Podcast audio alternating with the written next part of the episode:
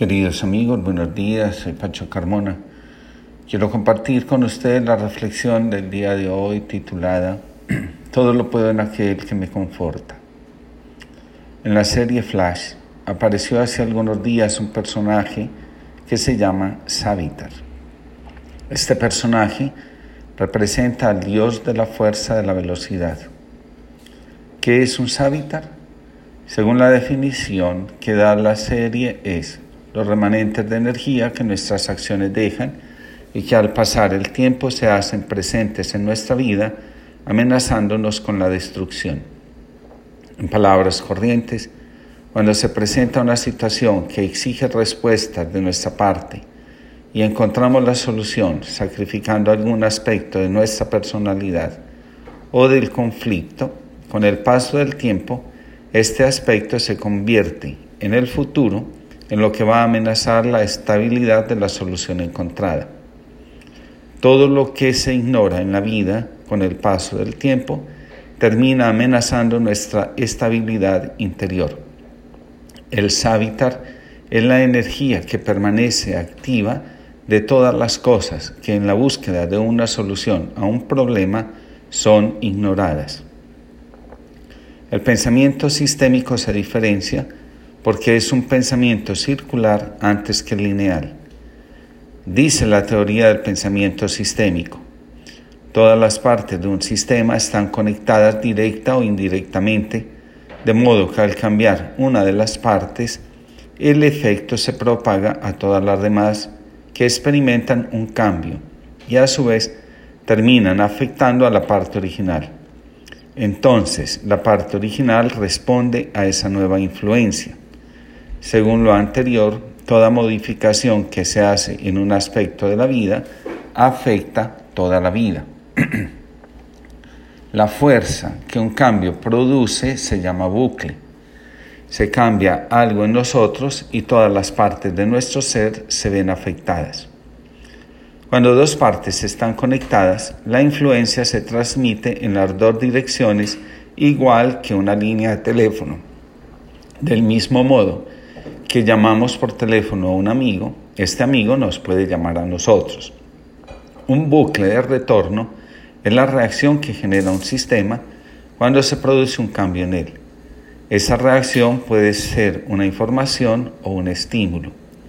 La única forma de recibir la retroalimentación necesaria para dirigir nuestras acciones es mediante los sentidos, la vista, el tacto, el gusto, el olfato y el oído. Para los que somos bautizados, las siguientes palabras del Concilio Vaticano van a cobrar mucho sentido. Todos estamos llamados a la santidad. Dice un autor, la santidad es ni más ni menos Dios que sale a nuestro encuentro, que se manifiesta, que se deja ver, que nos invita a entrar en su casa, que nos comparte su vida, que se dona, el Concilio Vaticano II la presenta de la siguiente forma. El divino Maestro y modelo de toda perfección, el Señor Jesús, predicó a todos y cada uno de sus discípulos, cualquiera que fuese su condición, la santidad de vida, de la que Él es iniciador y consumador. Sean perfectos como es perfecto el Padre que está en el cielo. Envió a todos el Espíritu Santo para que los mueva interiormente, amar a Dios con todo el corazón, con toda el alma, con toda la mente y con todas las fuerzas, y amarse mutuamente como Cristo les amó. La santidad es reconocer que Dios sale a nuestro encuentro y nos mueve a sentir que somos sus hijos. Lo anterior tiene la siguiente consecuencia en nuestra vida. La santidad invierte todas las leyes del mundo. Está más allá de cualquier restricción del tiempo, espacio, distancia, así como de cualquier clase de límite. El poder de la santidad es ilimitado porque nos establece a nosotros como hijos de Dios en unión con la mente del Creador. En otras palabras, cuando nos vemos como hijos de Dios, también nos vemos liberados de los remanentes de energía que nuestras transformaciones van dejando a su paso. Quien ha mirado la vida dejándose llenar del amor incondicional y misericordioso de Dios, no deja nada de lo que pueda sentirse culpable más adelante. En esto consiste la santidad.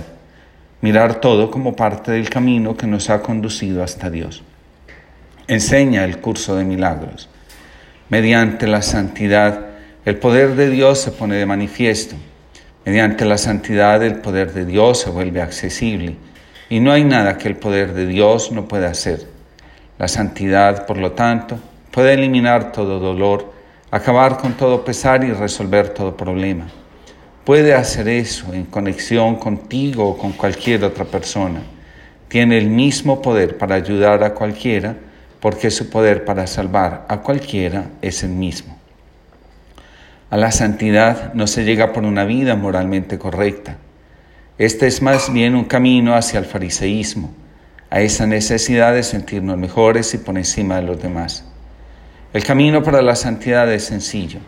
Dejar que el amor de Dios tenga un lugar privilegiado en nuestro corazón, sentir que somos barro en las manos del alfarero, agradecer que tenemos un Dios que en Cristo nos mueve al amor a nosotros mismos y al prójimo como expresión máxima de reconocimiento de nuestra auténtica identidad.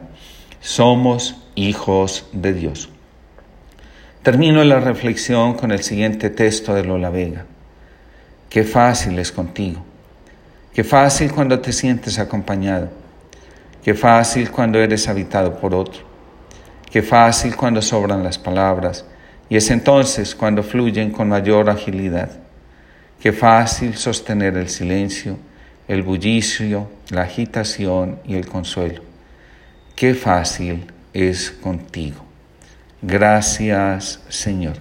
Que Dios los bendiga a todos y les conceda una linda jornada.